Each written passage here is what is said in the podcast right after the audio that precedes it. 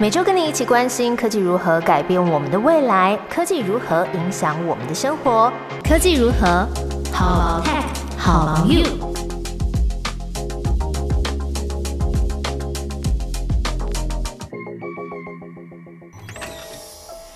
Hello，大家好，我是 Momo。科技如何这个节目会跟大家分享生活中最新的科技应用议题，偶尔也会提供一些有趣的科技小故事，或是抛出一些观点跟大家一起思考，让我们一起了解科技如何让自己更 smart 生活。这集要来分享几个最新科技的应用，包含装箱机器人、空气荧幕，还有 AI 配音。随着科技技术的进步。生活中有越来越多机器人的身影，像是家里会有扫地机器人，到餐厅吃饭的时候会看到协助代位跟送餐的机器人，饭店呢也会有协助 tracking 的柜台机器人。在劳动力缺乏的社会当中，这些机器人应运而生，让人们可以把时间用来做更有价值的事情。所以，透过自动化的技术，传统工厂也纷纷转型成智慧工厂。不过，机器人目前还没有到达想象中很万能的阶段。虽然可以做到大量啊单一的工作，但是像是把货物装到箱子里面，这个看似好像不难的工作，可是其实对机器人是很有挑战的哦。其实不止对机器人很难呐，大家回想一下自己搬家的经验，把不同大小的物品放到箱子里面的时候，要怎么善用空间？把重物放在下层，那轻的物品要放在上面一点，这些收纳的繁琐判断啊，就常把人搞得七荤八素的。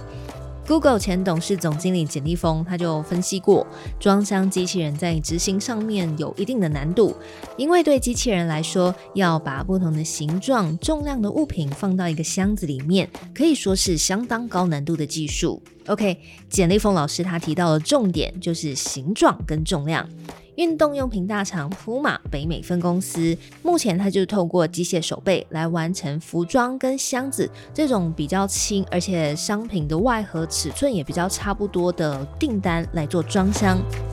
普马是使用 Nimble Robotics 的技术，机器人可以透过相机、机器爪还有人工智慧，从大箱子里面挑物品。如果机器人碰到困难的时候，远端随时 stand by 的操作人员，他也可以马上做确认。普马美洲供应链的管理资深高层也说，这些机器人的准确率啊，大约会有百分之九十九耶，几乎是跟人类相同。而且机器人它不用休息，不用喝水、吃饭、上厕所，甚至它可以一口气连续轮两班，人类完全不是机器人的对手。听到这里，如果你是主管，你应该也会选机器人吧？不用付他加班费。在双十一啊、双十二或是黑色星期五的这些购物旺季，你使用一些机器人，再加上一些真人员工，就可以解决物流大塞车的挑战喽。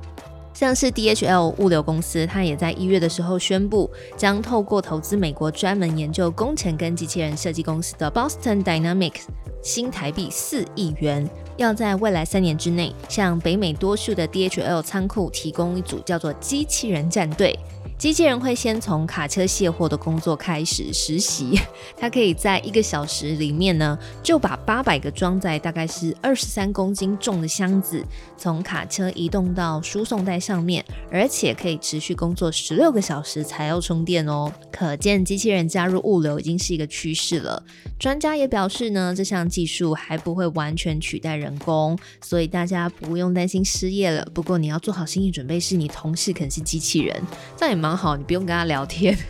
少了一些那种猜疑成本。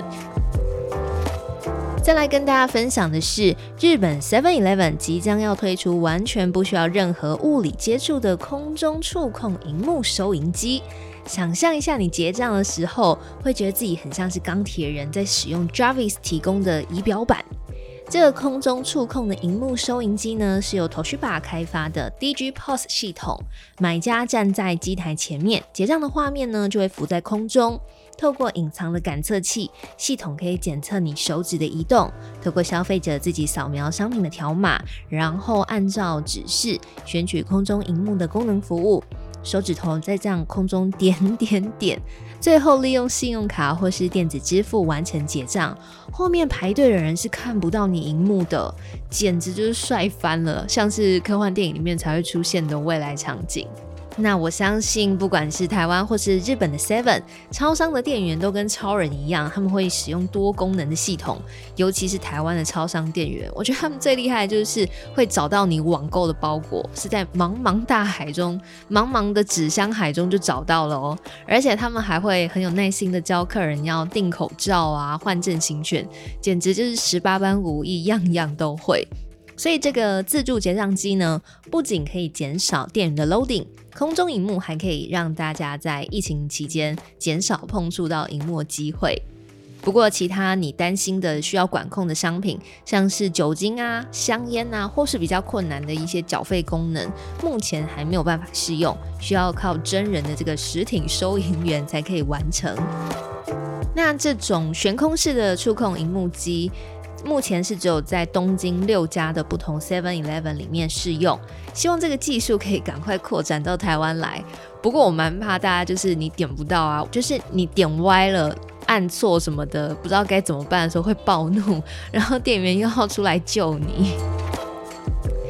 再来要跟大家聊聊的是，你在看国外影片的时候，会转成中文配音，还是习惯听原音然后搭配字幕呢？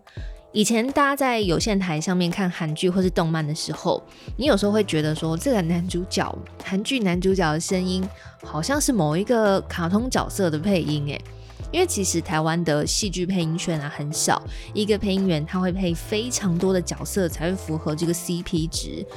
所以传统的这个配音过程，它除了要翻译，然后发包给配音工作室找适合声线的配音员，然后在后置处理，都需要一段的时间才能将，比如说两个小时的电影转化成当地的语言。可是现在呢，有一家位在以色列的新创公司 Deep Dub，就可以让剧迷的等待时间大幅缩小，他们花大概四周的时间就可以完成相同的工作，而且呢。它只需要演员几分钟的声音，就可以做到让影剧配音的版本听起来超级像原始的版本。